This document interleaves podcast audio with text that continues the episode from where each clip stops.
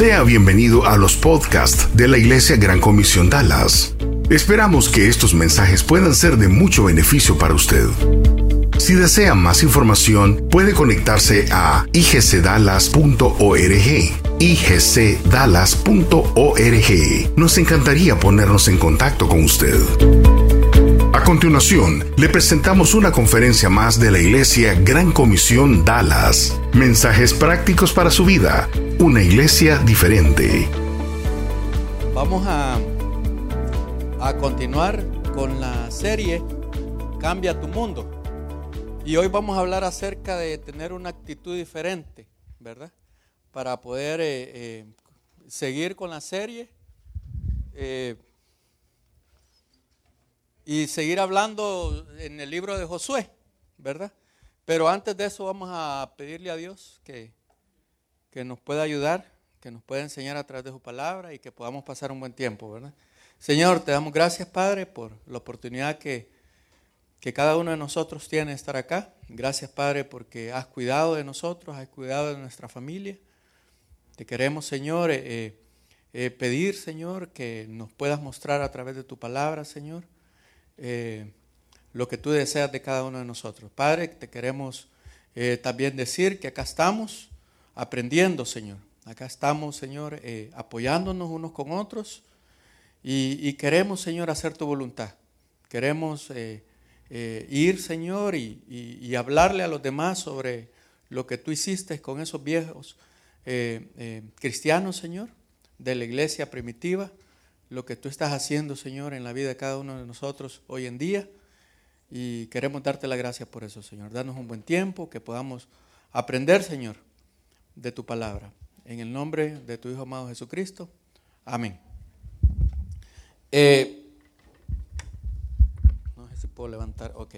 Vamos a, a hablar en el tema de hoy, es una actitud diferente, ¿verdad?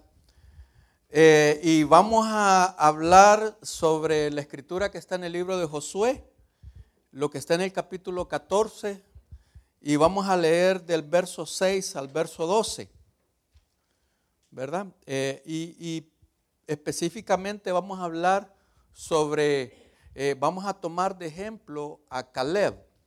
Caleb, uno de los doce espías, los cuales Moisés envió a revisar eh, la tierra, ¿verdad? Que estaba ocupada por, por, mucha gente. Y una tierra donde dice la escritura que había leche y miel y, era la tierra que Dios había prometido a, los israelitas. Eh, pero Moisés envió a, a 12 espías, dentro de esos 12 espías estaba Josué y estaba Caleb.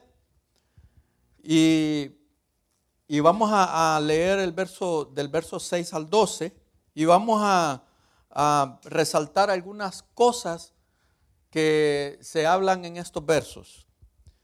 Dice, y los hijos de Judá vinieron a Josué en Gilgal, y Caleb, hijo de Jefone, Ceneseo, le dijo, tú sabes lo que Jehová dijo a Moisés, varón de Dios en Cades Barnea, tocante a mí y a ti. Yo era de edad de 40 años cuando Moisés, siervo de Jehová, me envió de Cadeas Barnea a recorrer la tierra, y yo le traje noticias como lo sentía en mi corazón. Y mis hermanos, los que habían subido conmigo, hicieron desfallecer el corazón del pueblo. Pero yo cumplí siguiendo a Jehová mi Dios. Entonces Moisés juró diciendo, ciertamente la tierra que Oyó tu pie será para ti y para tus hijos en herencia perpetua, por cuanto cumpliste siguiendo a Jehová mi Dios. Ahora bien, Jehová me ha hecho vivir, como él dijo, estos 45 años, desde el tiempo que Jehová habló estas palabras a Moisés, cuando Israel andaba por el desierto. Y ahora, he aquí hoy, soy de edad de 85 años. Todavía estoy tan fuerte como el día que Moisés me envió. ¿Cuál era mi fuerza entonces? Tal es ahora mi fuerza para la guerra y para salir y para entrar. Dame pues ahora este monte del cual habló Jehová aquel día porque tú oíste en aquel día que los anaseos están allí y que hay ciudades grandes y fortificadas, quien Jehová estará conmigo y los echaré como Jehová ha dicho. Quizás Jehová estará conmigo y los echaré como Jehová ha dicho. Eh, cuando fueron esos dos espías a recorrer la tierra y a revisar, ellos miraron grandes cosas ahí en esa tierra. Miraron que sí, era una tierra que producía muchas cosas, las frutas, los plátanos, dice. Y también miraron la gente que vivía ahí. Y si ustedes no recuerdan, eh, los anaseos eran eh, ese grupo de personas que eran gigantes, ¿verdad? Que daban miedo. Y nosotros podemos ver acá que Caleb estaba hablando sobre estas cosas y cuántos años tenía. 85. Si nosotros miramos a una persona, a un cristiano de 85 años hoy en día, lo primero que se nos viene a la mente es que va a hablar con una voz débil, que va a hablar con una voz pausada, que cuando la persona habla, eh, lo vamos a escuchar quebrantado, lo vamos a escuchar desanimado, lo vamos a escuchar perdido, vencido, lo vamos a escuchar como un perdedor, porque muchas personas a los 85 años han perdido la batalla con la salud y hablan así como, como muy mal. No fue el caso de Caleb en este punto, porque él estaba diciendo en el 11, todavía estoy tan fuerte como el día que Moisés me envió. ¿Cuál era mi fuerza? Entonces dice, tal es ahora mi fuerza para la guerra. Yo me imagino a Caleb hablando de una forma eh, eh, con potencia, con, con propiedad, con ánimo. Y hoy vamos a hablar acerca de una actitud diferente. Nosotros como cristianos, ¿cuál es la actitud que tenemos que adoptar en nuestra vida diaria? Recuerden lo que vimos la semana pasada. Yo no estuve acá, pero tuve el privilegio de ver el video del mensaje que nos compartió Edgardo el domingo pasado. Eh, y, él nos estaba compartiendo sobre cuatro cosas que nosotros debemos de tener, no cuatro cosas que, debemos que deben de tener los cristianos. Acá lo voy a poner de una forma personal y lo voy a adoptar y lo voy a agarrar y me voy a apropiar de esas, de esas cosas, de esas palabras. Y él dice que debemos tener cuatro cosas importantes para ser personas, ¿qué? Personas que, si, muchos estuvieron acá el domingo pasado y me imagino que tomaron nota. Yo no estuve y tomé nota también. Personas imparables. Y vimos cuatro puntos importantes y ahí las pueden ver en la pantalla. Él nos habló acerca de que para ser personas imparables tenemos que tener una dirección clara en la vida. Si nosotros estamos acá y no sabemos dónde queremos estar dentro de cinco años, lo que yo les puedo decir es que ya están donde tienen que estar. Cuando yo platico con las personas y le pregunto, ¿cuál es tu plan? ¿Dónde quieres estar dentro de dos años? Y si esa respuesta es no sé, lo primero que me viene a la mente, porque a veces, a veces refreno mi lengua, ¿verdad? Porque no todos somos iguales. Le digo, pues ya llegaste donde tenés que estar, ahí. Tenemos que tener una dirección clara de vida. Fue el primer punto que él marcó para ser personas imparables. Y nos habló sobre Josué, lo que él logró hacer. Eh, el segundo punto que él nos tocó es responsable de las decisiones que cada uno de nosotros toma a veces nosotros tomamos decisiones que afectan nuestro medio ambiente, a todas las personas que nos rodean.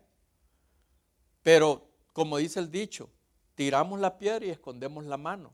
No nos hacemos responsables de las decisiones que nosotros tomamos. Y para ser personas imparables como cristianos, tengo que serme responsable de las decisiones que yo tomo como cristiano, como hijo de Dios.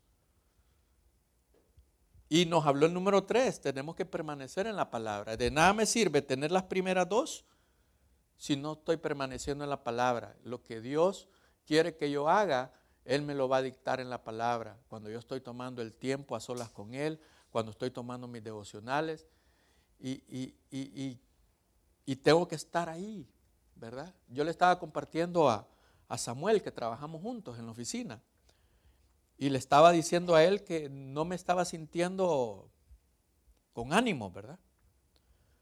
Eh, estaba tratando de, involucrarlo en una plática a él, pero como no me paró bola, entonces seguí con el plan. Eh, porque mi hijo el día de hoy cumple ocho años, eh, ocho meses de haber fallecido. Entonces es algo difícil. Pero tengo que estar permaneciendo en la palabra. Y el número cuatro que él compartió, caminar con fe.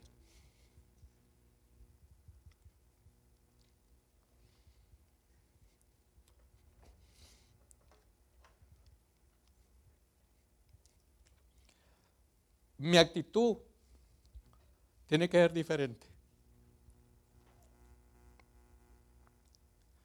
Y yo como cristiano tengo que enseñarle eso a los demás. Disculpen, hermanos.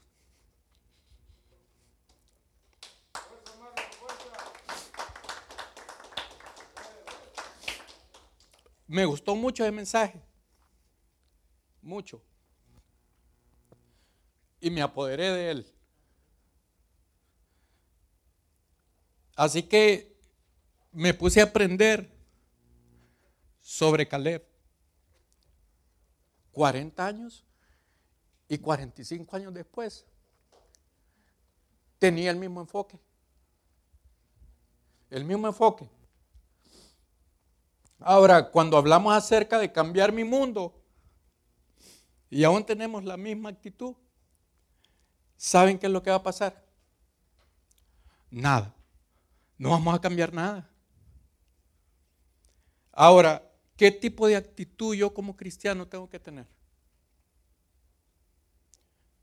Si quiero cambiar el mundo para Dios, tengo que agarrar la actitud que Caleb me estaba demostrando en esas palabras. Si nosotros seguimos con la misma actitud y nosotros no nos vamos a ir 45 años atrás, hermanos.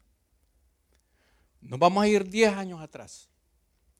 Porque si nos recordamos de qué pasó con nosotros hace 10 años, qué decisiones tomamos, qué hicimos. Y si vemos esos 10 años para atrás y miramos ahorita qué resultados tenemos y no cambiamos nuestra actitud, ¿qué resultados vamos a tener? Los mismos que hemos tenido al día de hoy. Porque todo va a depender de una actitud en que nosotros estamos viendo nuestra vida, las cosas que están pasando a nuestro alrededor y cómo vamos a actuar como cristianos basados en lo que Dios me ha enseñado. Ahora,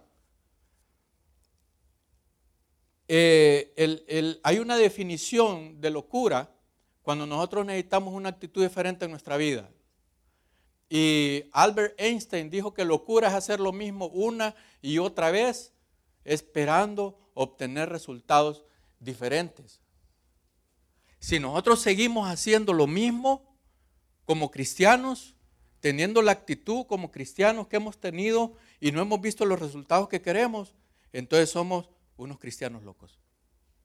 ¿Somos locos? ¿Verdad? Es la definición que Albert dice.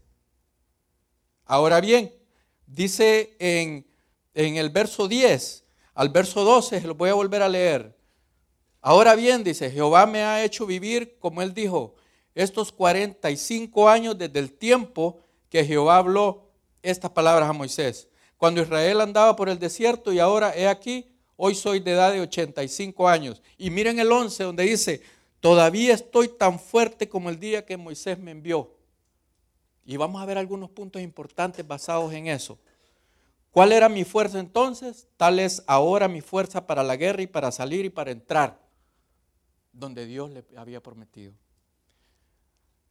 Y acá donde Caleb le dice, dame pues ahora este monte, estaba reclamando lo que Dios le había dicho, del cual habló Jehová aquel día, porque tú oíste en aquel día que los anaseos, los gigantes, los que le dan miedo a la gente, los que se miran bien feos, los que están eh, impidiendo que nosotros entremos a lo que Dios nos ha prometido.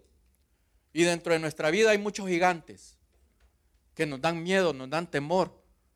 Y la actitud que nosotros tenemos no nos sirve para nada porque no nos deja avanzar. ¿Verdad? Están ahí, dice, y que hay ciudades grandes, fortificadas, y está la tierra prometida donde eh, brota leche y miel, dice, donde, donde todo está bonito. Lo que Jehová nos ha prometido, ahí está enfrente de nosotros. Y la actitud de Caleb dijo, dijo, los echaré como Jehová me ha dicho. Va a agarrar esas dificultades, esos obstáculos y no va a dejar que le impidan tomar lo que Dios le ha prometido. El significado del nombre de Caleb quiere decir el audaz. Dentro de esos doce que fueron a revisar la tierra, había uno audaz, que era Caleb.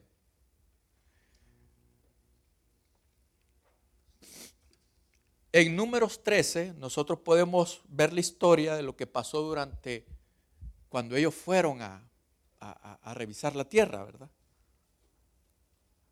donde dice, envía tú hombres que reconozcan la tierra de Canaán, lo cual yo doy a los hijos de Israel, de cada tribu de sus padres enviarás un varón.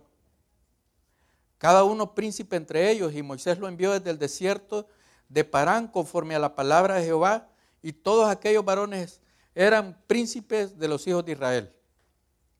Y volvieron a reconocer la tierra al fin de 40 días. Anduvieron 40 días revisando todo lo que estaba pasando ahí.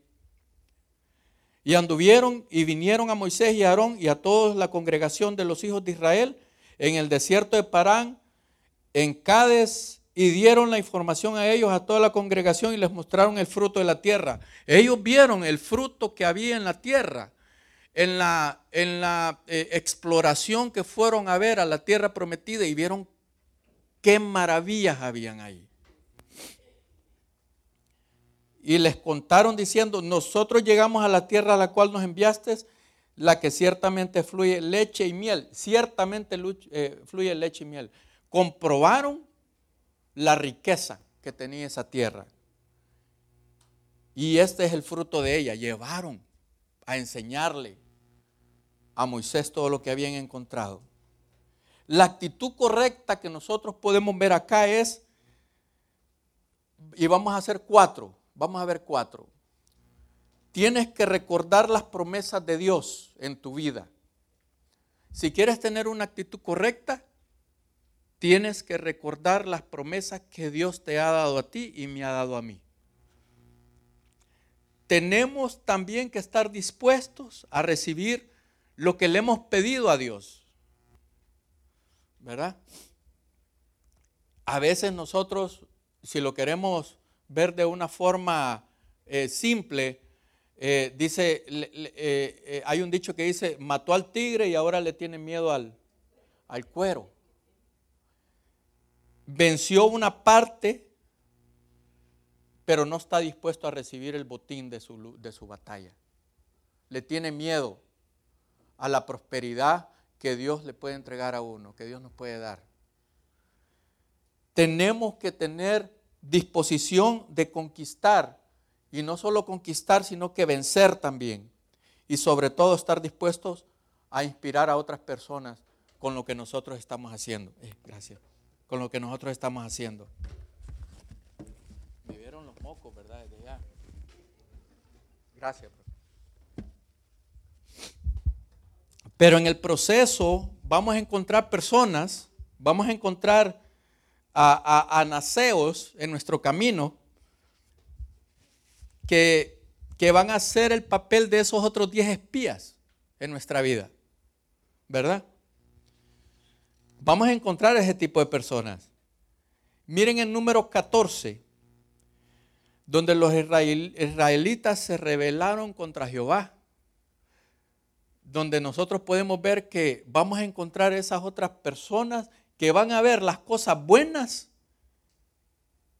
pero que nos van a, eh, a resaltar las cosas malas.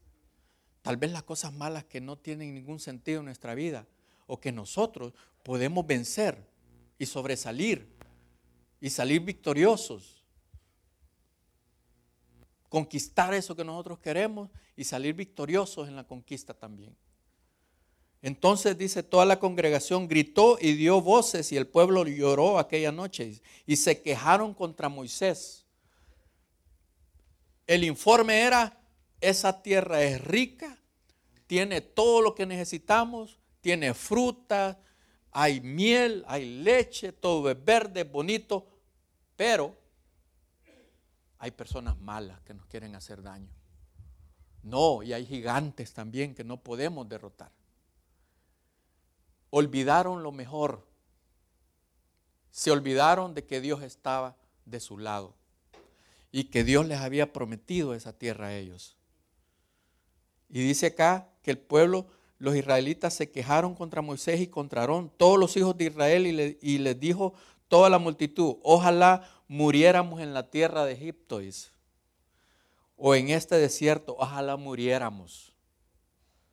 Estaban a un paso de entrar a la tierra prometida, les dio miedo y no le creyeron a Dios.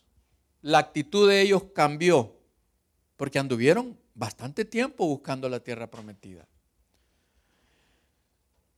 ¿Y por qué nos trae Jehová esta tierra para caer a espada y que nuestras mujeres y nuestros hijos sean por presa? ¿No nos sería mejor volvernos a Egipto? Ya se habían Ah, tenían una actitud de derrotados. Ya se miraban perdidos completamente. Se les había olvidado que Dios les había prometido esa tierra a ellos. Y decían el uno al otro, designemos un capitán y volvamos a Egipto. Estaban en una revuelta, estaban planeando incluso otro plan que no era el plan de Dios. Nosotros, cuando no tenemos la actitud correcta, cambiamos nuestra, nuestra mirada. Dios quiere que estemos viéndolo a Él, pero cambiamos nuestra mirada con las condiciones del medio ambiente en el que estamos, con los problemas en los cuales nosotros nos hemos metido nosotros mismos, por estarle haciendo caso a otros y no a Dios empezamos a cambiar nuestra mirada a otro lado y empezamos a cambiar nuestra actitud. Nos hacemos de la vista, de, la vista ciega y de oídos sordos cuando se trata de escuchar a Dios. Y abrimos completamente nuestros ojos, nuestros oídos cuando trata de escuchar a alguien que no es Dios, ¿verdad? Le damos más crédito a las otras cosas que el crédito que Dios se merece en nuestra vida. Imagínense que eh, los obstáculos en nuestra vida que nos hacen cambiar de actitud, la actitud correcta que nosotros tenemos que tener, todos esos obstáculos se organizan, así como se organizó eh, eh, los israelitas, que querían incluso hasta poner un capitán que los llevara de regreso de donde habían salido. Cuando estas se organizan para que tú que tienes la actitud correcta, te desvíes, ahí es donde empiezan los grandes problemas en nuestra vida. Cuando no estamos rindiendo con nuestra vida lo que Dios quiere que nosotros rindamos como cristianos.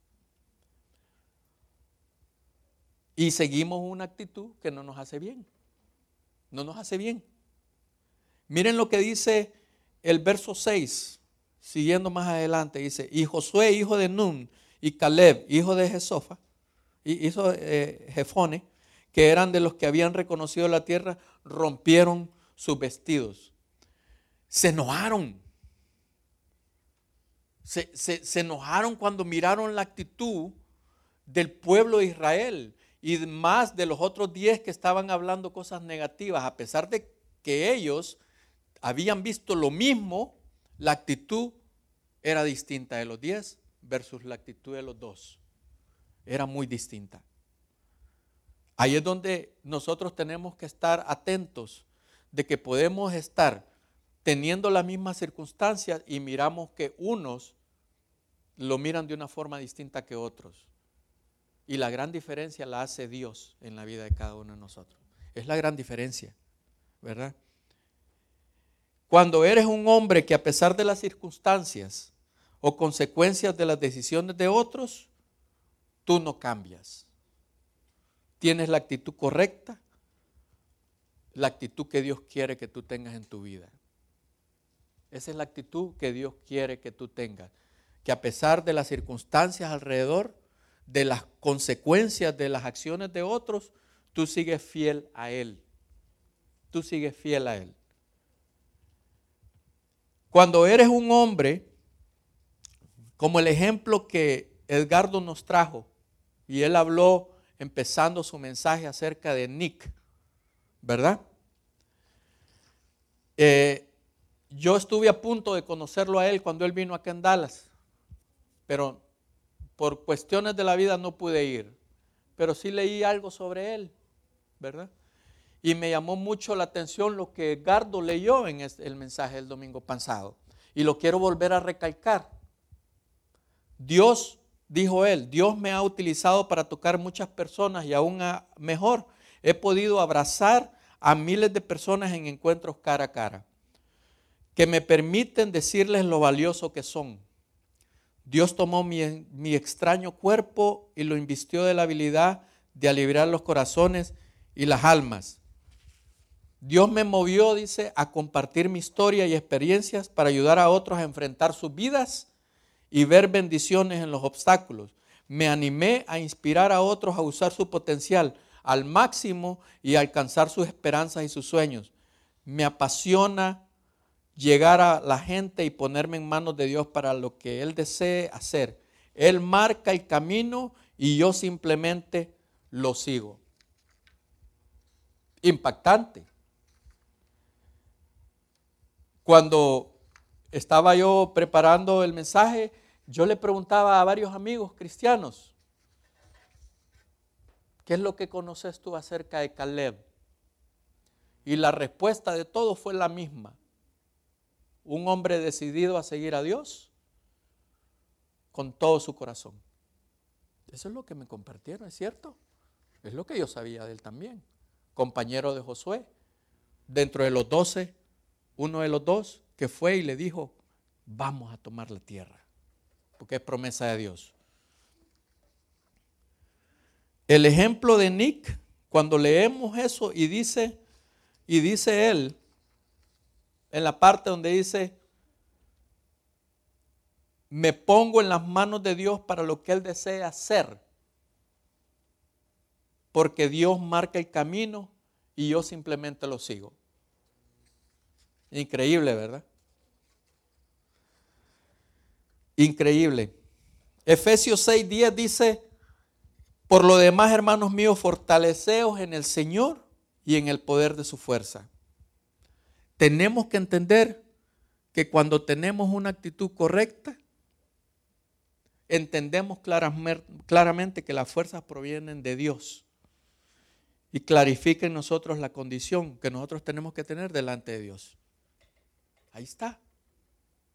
Ahí está. Nosotros podemos pasar muchas dificultades en nuestra vida, pero si no creemos esto, cualquier dificultad y circunstancia en nuestra vida nos mata, nos destruye. Somos, nos, creemos personas incapaces de hacer cualquier cosa y de darle resultados a Dios.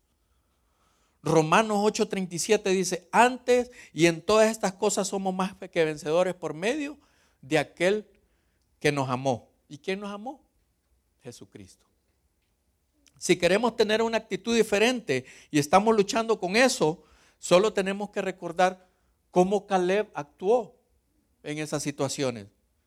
Porque recuerden que las luchas que nosotros tenemos no son carnales. La palabra dice que son luchas espirituales. Lo, podemos ver en, en, en, en, 2 Corintios, cómo Dios también nos, nos, eh, nos pone las armas para poder estar trabajando a favor de ganar esa lucha, ¿verdad? Espiritual. Según de Corintios 10, del 4 al 6 dice, porque las armas de nuestra milicia no son carnales también, sino poderosas en Dios para la destrucción de fortaleza, derribando, dice, argumentos y toda altivez que se levanta contra el conocimiento de Dios y llevando cautivo todo pensamiento a la obediencia de Cristo. Allá es donde empezamos a tener una actitud y no nos dejamos engañar por el diablo, ¿verdad? En lo que estemos viviendo en ese proceso. De nuevo, me gustaría recordarles la actitud de Caleb, que él recordaba las promesas de Dios, que estuvo dispuesto a recibir lo que, lo, que Dios, lo que le pidió a Dios, que conquistó y venció y estuvo dispuesto a inspirar a otros con su actitud.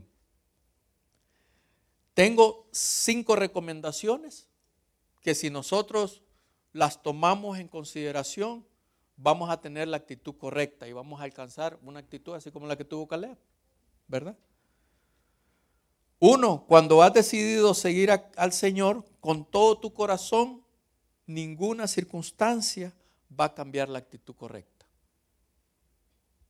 Cuando tú has decidido seguir a Dios con todo tu corazón, porque podemos decidir seguir a Dios, pero a medias. Poder tener un part-time como cristiano, ¿verdad? Y no es así. Tenemos que seguir a Dios con todo nuestro corazón. Y las circunstancias no nos van a afectar. Nos pueden afectar, pero no van a cambiar nuestro amor para Dios. Siempre tenemos que estar recordando lo que Dios me promete. Yo me agarro de una promesa que dice que no hay justo desamparado ni su descendencia que mendigue pan. Siempre recuerdo también esta promesa, que si llevo cautivo todos mis pensamientos a la obediencia de Cristo, Él me va a dar todas las herramientas para poder vencer cualquier pensamiento que me separe de la dirección que Él quiere que yo tenga con Él. Y hay muchas promesas en las cuales nosotros nos podemos agarrar y está recordándolas porque Dios no es hombre para que mienta, ni hijo de hombre para que se arrepienta. Él me promete y Él me lo da.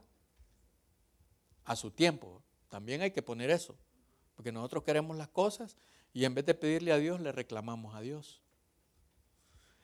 Tenemos que estar dispuestos cada uno de nosotros a conquistar y vencer. A conquistar y vencer. A conquistar nuestros miedos. A conquistar nuestras limitaciones que nos que nos impiden llegar a donde queremos estar. Cuatro, tenemos que buscar una vida plena y abundante que no se quede en el pasado, porque a veces está recordándonos el pasado nos detiene para alcanzar lo que Dios quiere en el futuro. No podemos quedar atollados en las cosas que no podemos cambiar.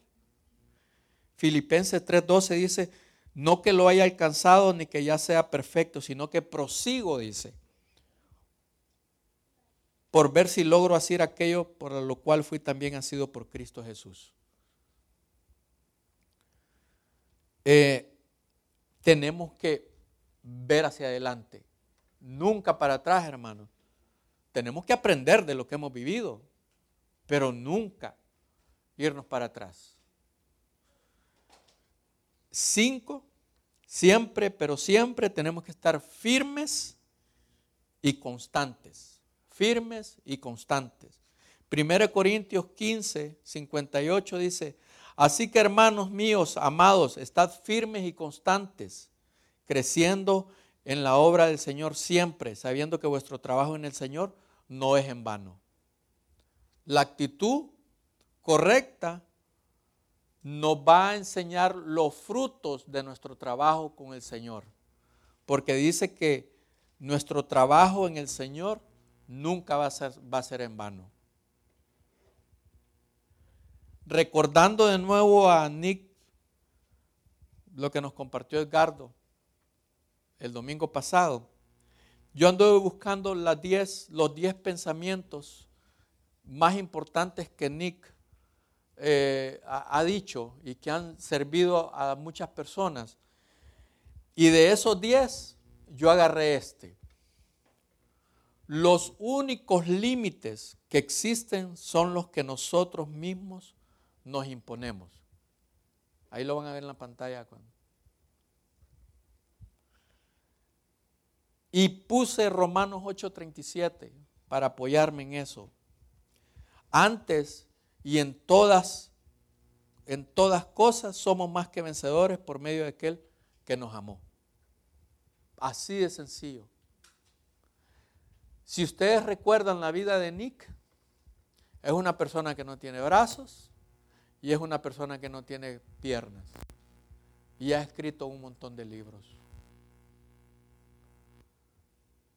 Nosotros podíamos habernos pensado, ¿cuál es el propósito de él en la vida? Dios tiene un propósito para cada uno de nosotros, hermanos. Así no hayamos ido a la escuela, así hayamos ido a la escuela y, haber sacado un doctorado, así nos hayamos preparado, así ganemos 5 dólares la hora o 5 mil dólares la hora. Dios tiene un propósito para cada uno de nosotros. Y lo que Dios quiere es que nosotros descubramos ese propósito en Él. No hay nadie más. No buscar un propósito con mi pareja. ¿Cuál es el propósito? Con mi amigo, Los límites, los únicos límites que existen son los que nosotros mismos nos imponemos, es lo que dijo Nick. Y nosotros somos más que vencedores, somos más que vencedores por medio de aquel que nos amó primero. Aquel que venció la muerte en una cruz aquel que por medio de su muerte en la cruz, cada uno de nosotros, los que hemos aceptado ese regalo de la salvación, podemos decir, el día que yo muera voy a estar con Dios por toda una eternidad. Cosas eternas que a veces no nos ponemos a pensar. Aquel que venció la muerte es el que me dice, todas las cosas te son posibles, Marlon, por medio mío. Dios nos regala la vida eterna por medio de Jesucristo. Dios quiere que cada uno de nosotros, el día que muera, esté con Él por toda una eternidad. Pero nos respeta tanto que Él quiere que nosotros tomemos la decisión. Y la actitud correcta empieza cuando yo acepto ese regalo y me enfoco en Él. No sé cuántos acá en esta reunión no hayan aceptado a Cristo como su Salvador o el regalo de la salvación por medio de la muerte de Cristo en la cruz. No sé, maybe uno, maybe dos, maybe diez, no sé. Pero hoy es el día que Dios nos da la oportunidad de que si no, uno acá, uno acá no ha aceptado ese regalo que es gratuito, hoy es la oportunidad que Dios le da. Así que hermanos, eh, eh, vamos a, orar, vamos a cerrar la reunión y, voy a invitar a, los que crean que, que, hoy es el día que el Señor ha hecho para que, haya, que tomen la decisión de tomar ese regalo, que lo hagan. Que lo hagan. Porque lo que sí estoy seguro, hermano, que nadie nos puede asegurar un minuto más de vida. Nadie. ¿Verdad? Y esta es la oportunidad y este es el día que Dios hizo para eso. Señor, te damos gracias eh, porque a través de la vida de Caleb, la actitud de él, Señor, cuando tú le prometiste, cuando él tenía 40 años y la misma actitud continuaba en él, las mismas fuerzas, el mismo enfoque continuaba en él 45 años después. Cuando él tenía 85 años, él habló estas palabras y dijo que él estaba listo para tomar lo que tú le habías regalado y le habías prometido y tenía las mismas fuerzas. Cuando él tenía 40 años, 45 años después, él tenía la misma actitud, Señor, para poder ser un vencedor en ti. Señor, eh, queremos darte las gracias porque tú permites, Señor, que este día eh, podamos aprender acerca de tu palabra Y queremos decirle a aquellos hermanos, a aquellas personas que, están acá con nosotros, que aún no han tomado la decisión de, tomar, Señor, ese regalo de la vida eterna, Señor. Eh, eh, puedan tomar esa oportunidad de, de, aceptarte a ti como su único y suficiente Salvador. Como dice Juan 3:16, Señor, que tú nos amaste a todos, Señor, que diste a tu Hijo único